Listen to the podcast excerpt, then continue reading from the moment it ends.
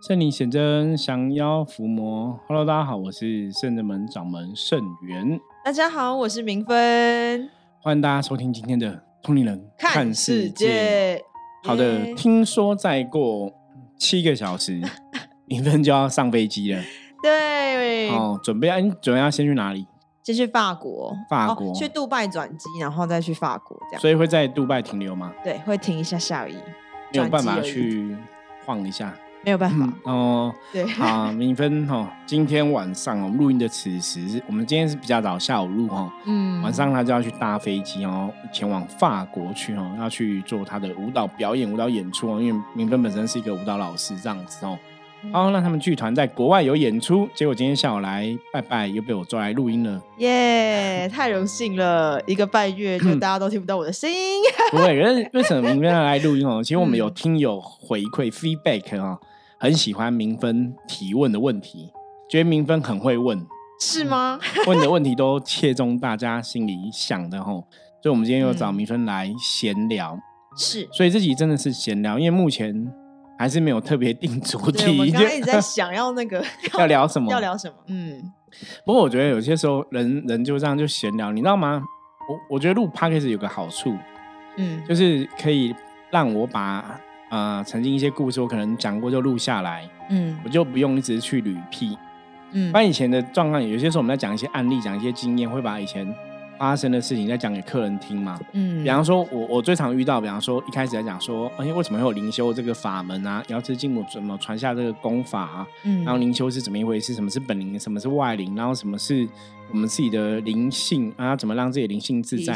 对，就类似这嗯些东西。我只要遇到一个新的朋友，他可能没有接触过灵修，是刚开始接触灵修，我就要讲一次，就要重复、重复再重复，然后一遍一再、嗯一遍再一遍。我在讲上千遍应该有，所以有时候觉得很累。所以现在我觉得有 p o d c a s 好处是，我可能讲个重点，我说其他说那其他的你回去可以慢慢听 p o d c a s 的节目这样子哦。不过讲是这样讲啦，嗯你知道有些时候遇到新朋友，还是会我还是会忍不住就嗯一下讲很多哈、像我们今天也是有一个，我们其实最近都遇到蛮多客人是灵性刚觉醒，或是说嗯刚开始体会到要修行的这一件事情，是所以就来我就开始要从前面到后面都要开始再讲一遍哦。我也是很开心啊，因为我你乐见很多有缘的一个朋友，朋友嗯，然后大家都可以慢慢慢慢接触修行这一件事情。然后我们自己现在当学生，或是以前我们当门生的时候，就是也是会直接搜寻，比如说灵修，我们就会在那个关键上面打灵修，然后就有一整排。所以其实有时候虽然这样问师傅，可是我觉得在 p o c k e t 上面听到的，其实可以更多、更完整，或是角度不一样。对，对，其实我觉得真的还是可以听。因为网络上的灵修，当然嗯我也有看过，也是有一些呃朋友或者他们也会拍一些影片分享什么是灵修这样子哦。嗯我觉得大家的利益或动机都很好，可是还是会叫大家要谨慎，就是你可能还是要有有智慧，智慧去 判断嗯哪些影片讲的比较正确，哪些影片讲的可能有待观察。是我觉得这也是一个很其实有点小小伤脑筋的问题啦。嗯因为有我之前有看过一些也是在讲灵修的，我就觉得有的讲的哎、好像还不错，道理蛮正确，跟我们认认认知是差不多的。嗯那有的讲了，我就觉得哎、那个认知是有落差，就未必是正确。嗯所以有些时候你自己搜寻消息、搜寻搜寻这些资讯知识，我觉得也是要判断。然后这个就对应到像以前我们讲说，以前读书都要在学校读书嘛。那以前我们也看过有些案例是，有些人可能就在家里自己自学，嗯对，自学，爸妈叫自学。那你你一样啊，你上网看这些资讯，可能也是属于自学的一个范围嘛。那自学不是不行，我觉得自学你要真的有智慧去判断，甚至也许你命中有些缘分，你遇到一些朋友，也要给你一些正确的一个知识的传承，你才会比较好。不然自学有些时候，我觉得也是有很高的风险。嗯，但像师傅，我觉得现在很多在接触灵性的人，他们可能就会觉得说，就是每个人就是在接触这个东西，每个人有每个人不一样的路啊。对就是我不一定要就是遵照于哪一个门派呀、或对者怎么做，对我自己修啊什么的。对，这样讲听起来没有错嘛。嗯可是我说实物上，你就要有办法保证你自己修不会偏掉嘛。说你、嗯或者你要你要搞清楚状况嘛。嗯，我以前就遇过一个客人，他们就是也是他也是一群朋友，都是自己修、自己灵修、自己打坐、自己灵动这样子。好厉害。因为他们觉得就是也会灵动，也会打坐，就就嗯都可以啊。结果他们很特别，怎么说他们特别？因为他们每次去庙里都是去那种很晚的时候才去庙，那因为很晚庙不是都休息了吗？是所以他们庙门都关起来，所以他们就在庙门外可能打坐练功。蛮有趣的。那林芬不晓得记不记得，我以前讲过庙门外最多什么？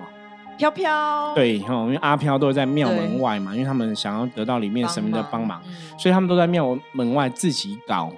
结果真的就搞出问题。那你跟他讲，他也未必相信，因为就卡很多。可是他可能觉得说那个还好啊，怎样？不是我通灵能力啦，对就是很怪能力之类的。啊，那你哎讲的是重点嘛。那个就是说嗯你，你你到底是为了什么动机去灵修的？嗯如果想要有通灵，你可能真的有鬼通了，可是真的是好事嘛？嗯那到到后来，其实路遥知马力嘛，日久见人心，就是你到后来是不是可以真的坚持修行这个道路？我觉得得还是要判断，因为很多的朋友当初可能都自修很开心，嗯其实我到后来看了很多朋友，真的，因为像我已经走这么多年，今年已经迈向第十八年嘛，成成为老师第十八年哦。成为老师之前，我大概已经接触灵修八九年了这样子，所以在这么多的二十几年的一个岁月下来，以前早期可能跟着我们一起修行功课的一些朋友啊，其实这么久下来，真的这些人现在都不知道跑去哪里了。就说他们已经没有在修行上面再精进了，是对，那以前可能有人也是到一半觉得啊，我自己也会打坐啊，我也会灵动啊，啊，我也知道怎么拜拜啊，嗯他可能就哎、不会再持续跟着某个道场或是某个团体去做修行的功课。嗯，可是你可能一年、两年、三年、十年、十几年过去，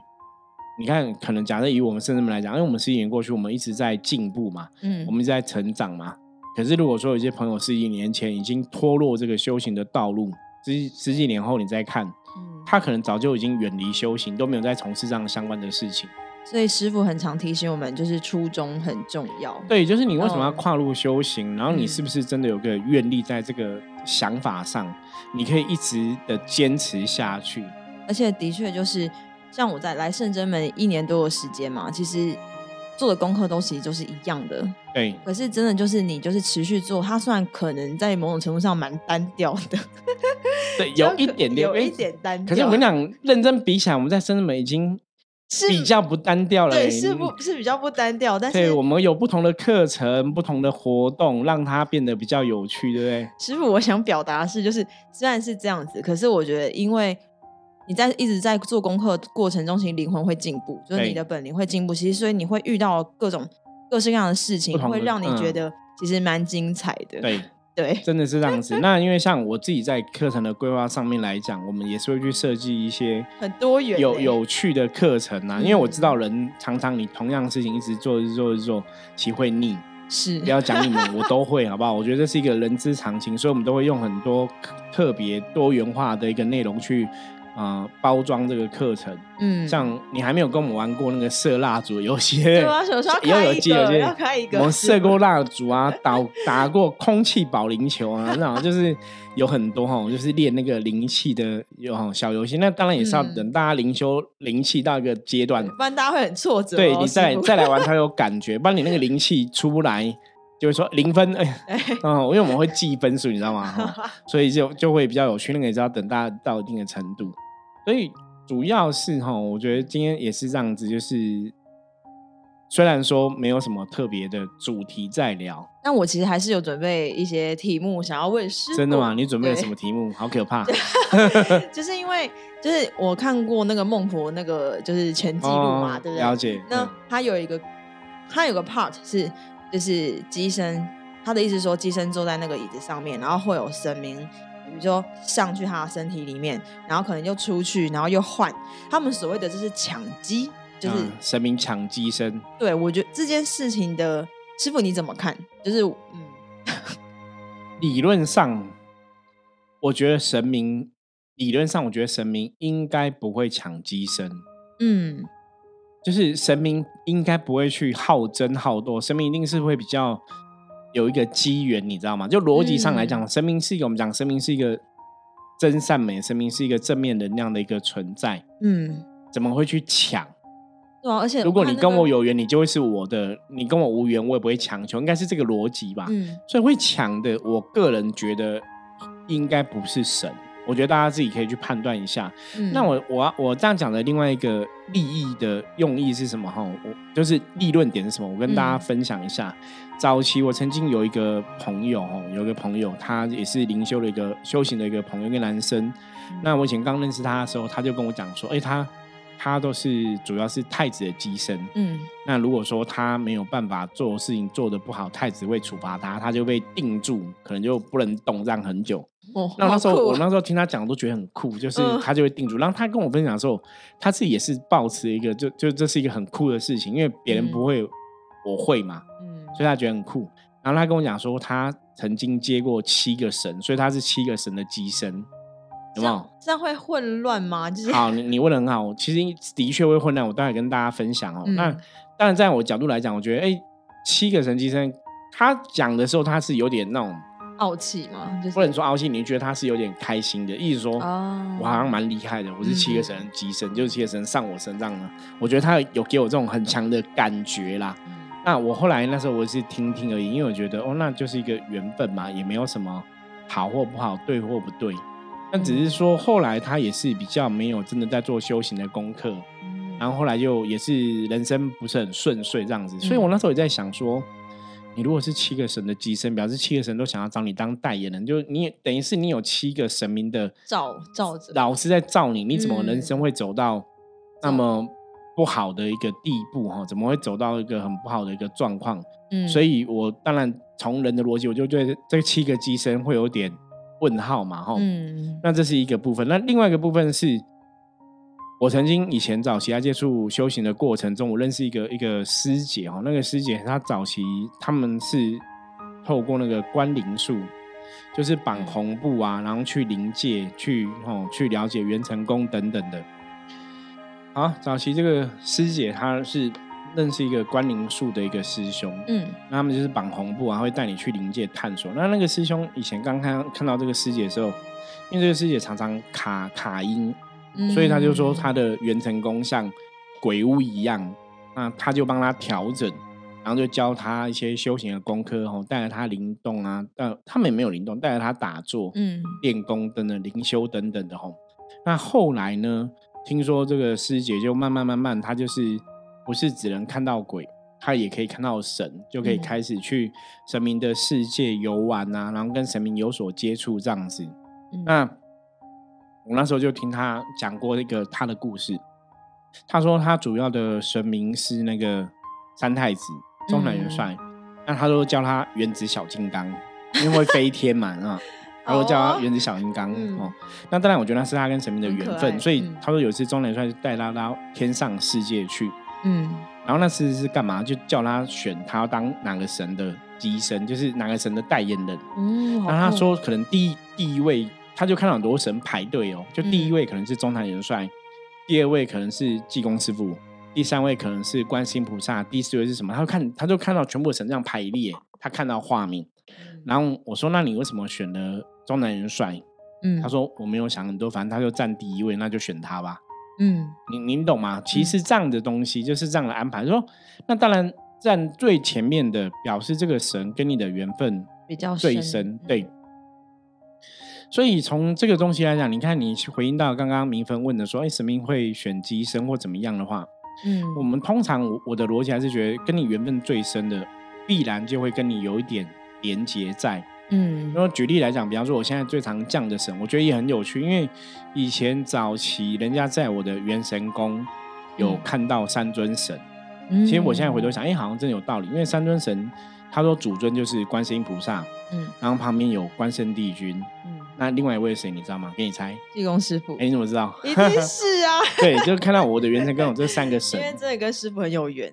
对，好，那嗯我那时候的理解就是说，你会出现什么样的神，表示你的性格、你的嗯个性跟他们会有一些 DNA 雷同的地方。因为我本来就是比较乐观，比较不拘小节，哦、嗯比较不去计较有的没有的这种东西，就跟济济公师傅比较乐天的个性有点关系，这样子。嗯，那关圣帝君是我们本来小时候也是很有正义感啊，嗯吼、会想要惩奸除恶啊之类的这种东西。那菩萨当然是慈悲心嘛，嗯，所以你看哦，那时候我还还没有出来当老师，那已经是将近二十几年前的事。就我还在嗯接触灵修的过程的时候，认识的别的门派关灵术的这个门派的师兄姐，所以那个时候讲了我里面的元成功，就是关圣帝君啊、观世音菩萨、啊、济公师傅。你看，从现在回头来看，因为圣至门后来我们接伏魔大帝关圣帝君嘛，嗯降价接神，我是接他，然后现在最多来常来就是济公师傅嘛，嗯这个都是我以前人家在讲的时候，那时候也只是当趣闻嗯，听一听，没有想很多。可是现在回头来看，好像真的有这个意思。嗯，那你看，好，如果以这样来讲，我圣人们，我现在是这些神的机身，是那是怎么来的？其实还是一样，就是因为这些神跟我的缘分最深，嗯那我的 DNA 或者我能量跟他最贴近，嗯，所以基本上来讲，你去演绎他能量也会更容易，因为他跟你一定有某种的缘分跟连结。嗯所以你说他们要去抢嘛？我我举例来讲，如果说这个神跟我无缘，他硬抢我当他的代言人也没有用啊。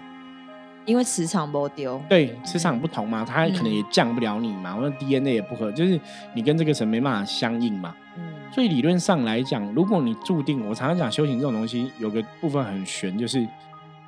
你注定跟这个神有缘，你早晚会知道。嗯。那如果是无缘的，你大概也强求不来。那那师傅，我想问一个问题，因为我听过很多那种机身的故事是这样啊，就是比如说他原本很苦啊，然后突然就有一个神明就跟他讲说，就是我现在成为，就你就说成为我的机身，我可以让你的什么生命会变得更好或什么的，但是你就是要替我办事。可是因为对于我来讲，我的想法是，就是师傅听听看，就是这个人本身他的磁场能量就已经不是在那个状态，那个好的状态。可是就是如果神明要上升的话，其实神明也是一个比较高磁场的一个能量。正面能量，对，那正面能量在这种这种这个人这么负面的状态下的时候，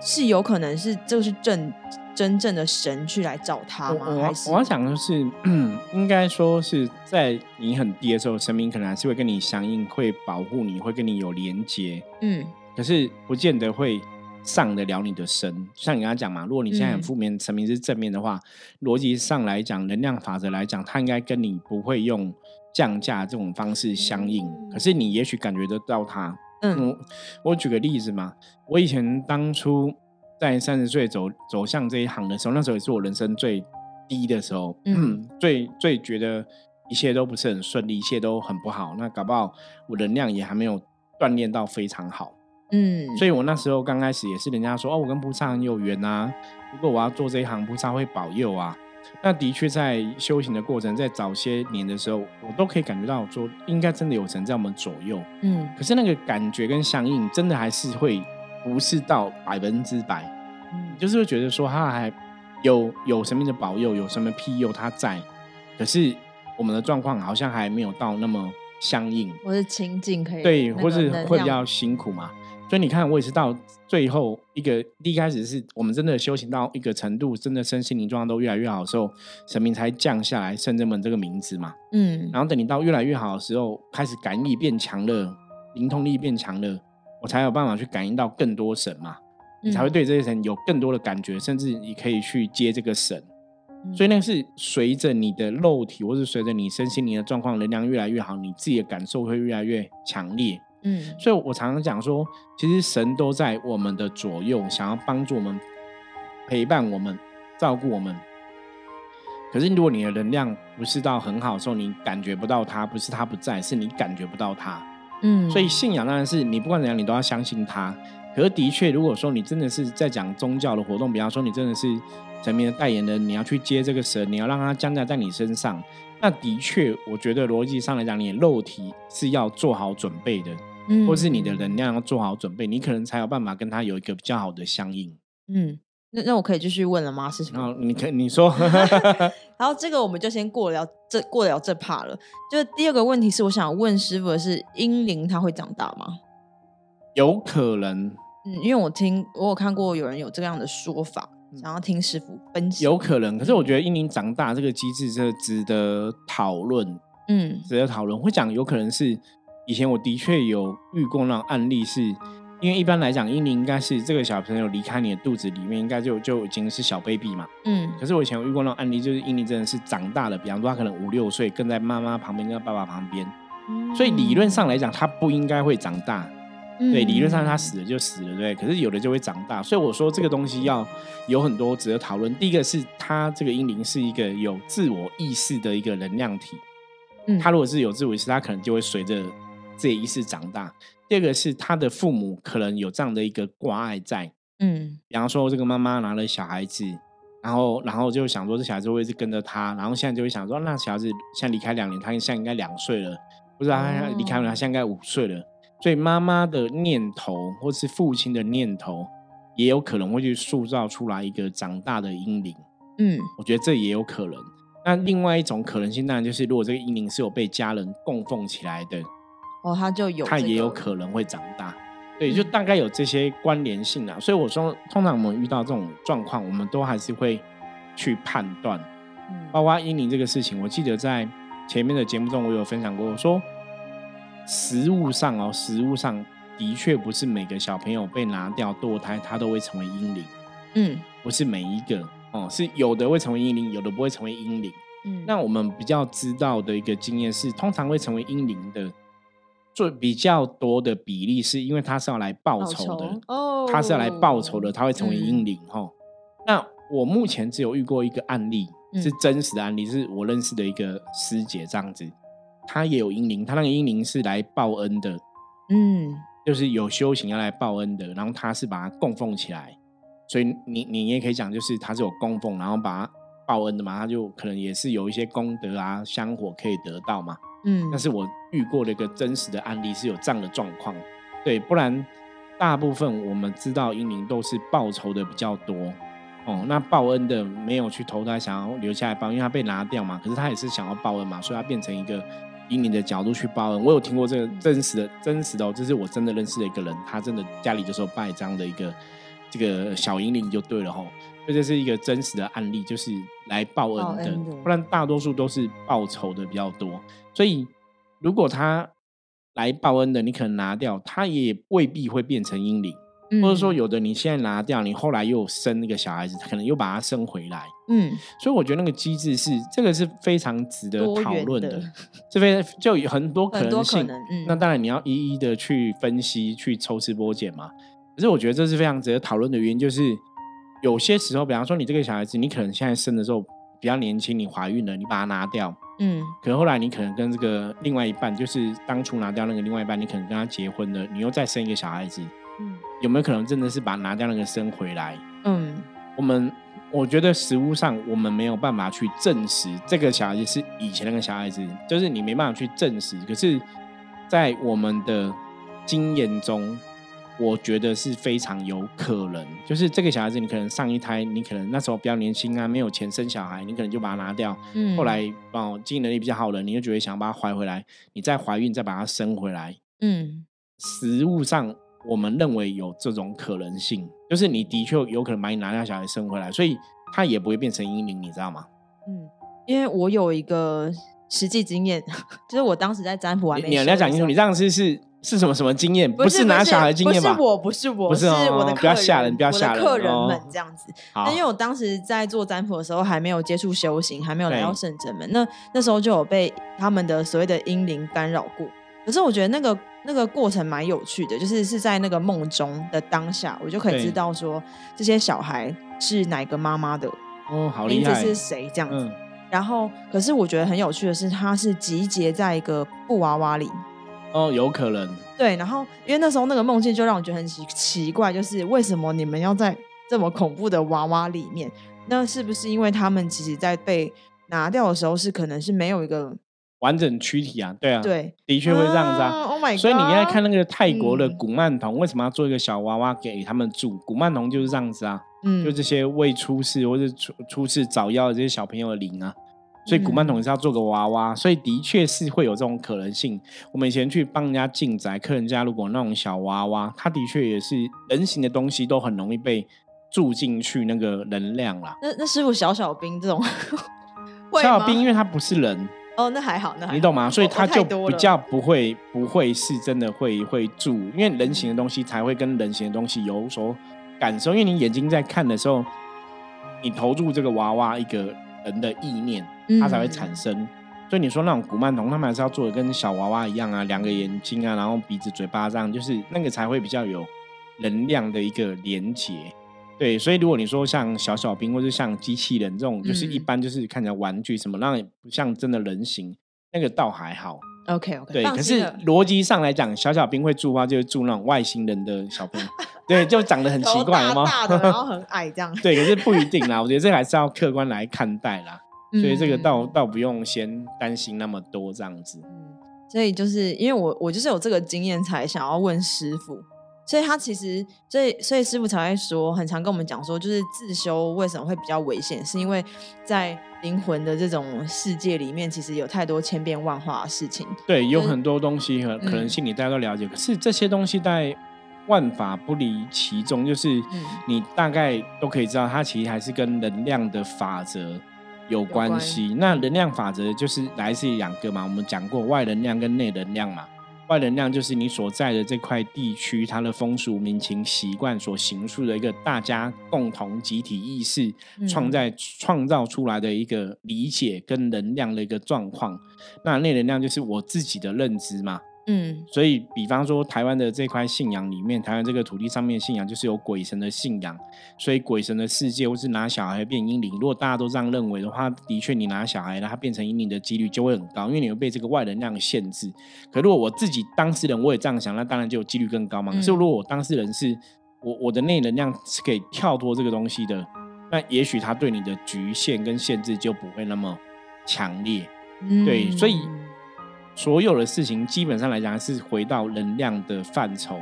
你怎么看，你怎么想，那个才是关键。嗯，我们在之前的节目中也有分享嘛，有一个妈妈把一个蜜蜂打死嘛，我不晓得大家有没有听过那一集。嗯，对，那个我们就是说，他其实手没有被蜜蜂叮，可是他手就变成有个蜜蜂叮的一个伤痕在。嗯，那后来证实那也是他自己的意念，他内疚感，他因为他觉得蜜蜂没有叮我，把他打死，他会报仇。所以他就创造出来这样一个能量的一个印记在自己的手上，就是有个蜜蜂灵魂在那里。嗯，然后他可能人家帮他处理的那种特异功能，是不是通灵者还可以看到那个蜜蜂灵魂，还可以跟他沟通？嗯，可是如果蜜蜂每个都有灵魂，以前有的蜜蜂被小朋友打死，应该有去报仇，为什么只有他的会报仇，别的没有？所以后来确证实那个东西就是他自己的内能量。因为他心里有愧，因为他内心一直去想这个事情。他创魔，对他创，可是这个很有趣，就心魔的确创造出来一个真实具象具体的一个能量。所以我们才说人的心念很重要，你的念念念头，它的确可以创造很多很不可思议的事情。所以怎么修行？常常讲修行，第一重要叫修心，你要从你的心去调整，因为人的心真的可以创造出很多能量的连接，是超乎你想象的。对，所以有些时候在看待这件事情之后，你当然是要从很多方向去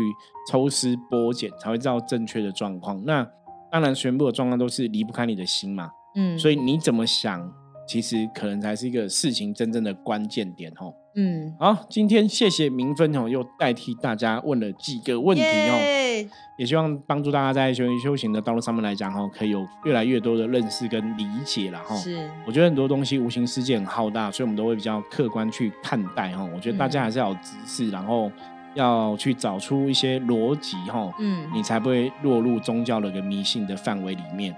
好，那我们接着来看一下大环境负面能量状况如何，一样用象棋的牌卡抽一张给大家来参考。